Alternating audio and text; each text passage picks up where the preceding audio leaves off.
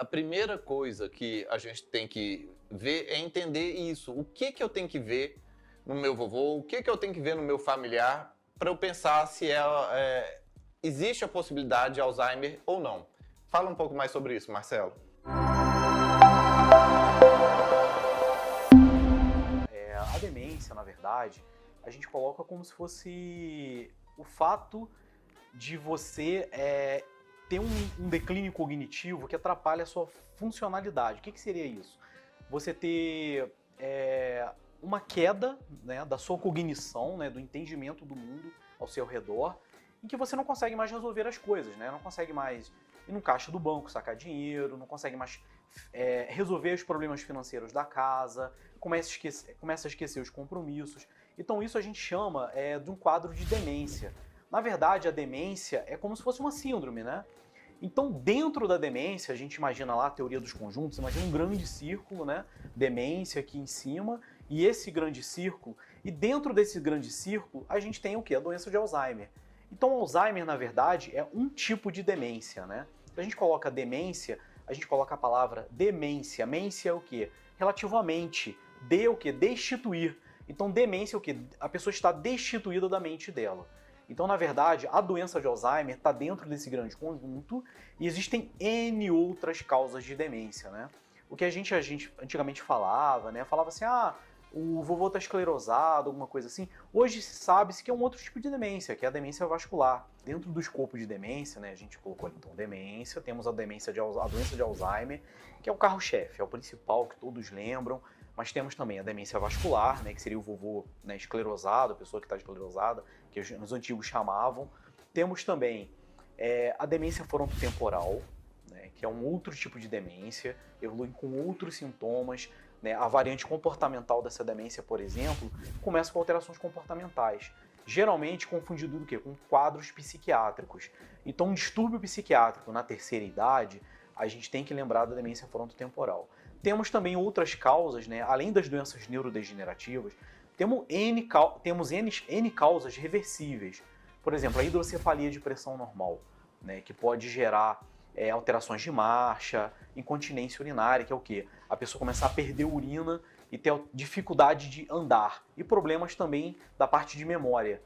E a gente sabe que isso é um problema da produção é, de um líquido no cérebro que é uma causa que é reversível uma cirurgia. Mas o neurologista, que geralmente que faz a avaliação inicial, encaminha para o neurocirurgião. Boa parte desses casos são reversíveis. Assim como em outros, podemos ter doenças orgânicas, problemas de tireoide, gerando também é, problemas cognitivos né, que estão dentro desse escopo de demência. Falando um pouco mais é, a respeito do, do diagnóstico do, do doença de Alzheimer, ela começa, esse processo começa com uma suspeição.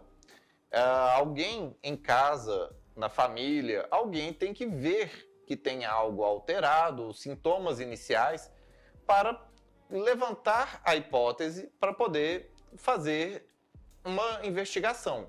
Então, a primeira coisa que a gente tem que ver é entender isso. O que, que eu tenho que ver no meu vovô, o que, que eu tenho que ver no meu familiar para eu pensar se é, é, existe a possibilidade de Alzheimer ou não. Fala um pouco mais sobre isso, Marcelo. Um dos sintomas né, é, iniciais do Alzheimer, e realmente é o mais frequente, né? Existem as exceções, mas a gente vai falar aqui do, do inicialmente do mais comum, são as queixas de memória. Né? Então, o que, que a gente geralmente observa é, no familiar? A pessoa ficar mais repetitiva, né? Você tem que dar a mesma informação várias vezes, né? Esquecer, assim, no dia a dia. Você fala assim, ah, doutor, estou esquecido, será que eu estou tendo Alzheimer? Tem que saber diferenciar o quê? O esquecimento benigno do esquecimento realmente que é patológico, né? Que gera uma doença. É... Com a vida hoje atarefada, é muito comum, às vezes, até pessoas jovens, né? Chegarem para mim em consulta e falar, estou muito esquecido, estou preocupado. Tá errado essa pessoa procurar auxílio? Não não está errado, né?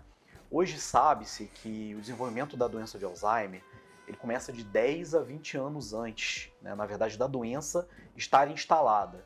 Então, na verdade, lá atrás começa uma instalação lenta e a gente vai alterando coisas no padrão de vida da pessoa para evitar talvez que a doença apareça, né? Coisas no padrão de vida como um todo. Então o que acontece? A queixa mais comum, que, que é o mais comum do Alzheimer, realmente são os déficits de memória, tá?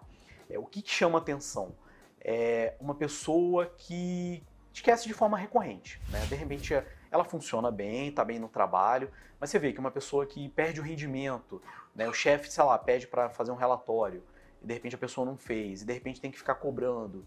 E você vê que ela está recorrentemente esquecendo de fazer aquela tarefa. Né? Vive esquecendo os objetos. É comum às vezes a gente na correria esquecer onde colocou a chave do carro, né? esquecer onde dar o celular. Mas se isso é uma coisa muito recorrente e começa a atrapalhar, vamos supor, você começa a perder o horário de sair de casa, porque sempre você está esquecendo onde coloca os objetos, as coisas importantes, não sabe onde colocou a chave, realmente começa a preocupar. Tá? Então, esquecer de pagar contas, por exemplo, de forma recorrente, são alguns exemplos aí que realmente a gente tem que ficar mais atento. Uma coisa que é importante é salientar que quando vem esses esquecimentos, tem que ser algo novo na vida da pessoa. É diferente daquela pessoa que já é TDAH e já esquece desde sempre. A pessoa, ela já vive com a cabeça no mundo da lua, ela é esquecida, esquecida, esquecida, e até essa pessoa também, se ela não cuida do TDAH, ela tem um pouco mais de chance de desenvolver demência. Mas é diferente uma pessoa que não era esquecida, ela tinha um padrão de memória X e aí depois declina, especialmente se essas coisas começam a vir após os 50 anos de idade. Então, todos nós temos que ficar extremamente atentos a coisas novas. A pessoa, ela nunca teve depressão na vida. Ela nunca teve ansiedade na vida, ela nunca foi esquecida na vida. Ela não tem pessoas esquecidas, ansiosas é, e depressivas na família. Começa com o primeiro episódio de depressão, primeiro episódio de mudança de comportamento, primeiro episódio de ansiedade, primeiro episódio de esquecimentos recorrentes após os 50 anos de idade, sinal amarelo. Não é normal isso. Isso é uma coisa que está mudando de um padrão de uma vida inteira. Agora, se uma pessoa já é assim da vida toda, desde que nasceu, isso é o processo dela. Mas bem, é, Marcelo, não é só o esquecimento. O que mais as pessoas têm que prestar atenção que pode chamar a atenção para algum início de processo patológico? Bem, uma queixa às vezes muito comum que as pessoas né, às vezes me procuram também é, doutor, não estou conseguindo achar as palavras. Eu estou no meio de uma conversa, eu estou no meio de, de uma apresentação e de repente me falta aquela palavra e ela demora a vir, vem com uma grande dificuldade, ou eu tenho que achar uma substituta. Né? Ah, tudo bem, uma, até um certo ponto isso pode ser normal, mas realmente se começar a ser uma coisa muito recorrente, o discurso ficar uma coisa mais forçada, as palavras que antes vinham né, de forma fluente, a pessoa perde a fluência, ela perde aquele, a, a, aquela linearidade do discurso, né? É, o nosso cérebro está sempre buscando, né, dentro do nosso vocabulário, né, é, as palavras corretas para serem utilizadas em determinadas coisas. Se a pessoa tem um discurso, né, é um padrão de discurso, de conversa no dia a dia, e você vê que ela está recorrentemente esquecendo o nome das coisas, né? Ela chega e vai tentar puxar uma palavra e não consegue. Então, são o? Alterações de linguagem, né? E realmente, alterações de linguagem podem ser vistas na doença de Alzheimer. Também é outro tipo de alteração que a gente tem que ficar atento. Bem, primeiro eu quero tentar salientar que tem diversos graus de esquecimento. Tem esquecimentos leves, moderados e graves. Pessoa que não está sabendo reconhecer o filho, a pessoa que não está reconhecendo a própria casa, a pessoa que não sabe aonde que ela está, ela não sabe o ano que ela está, ela não sabe é, reconhecer uma pessoa que é do convívio diário dela.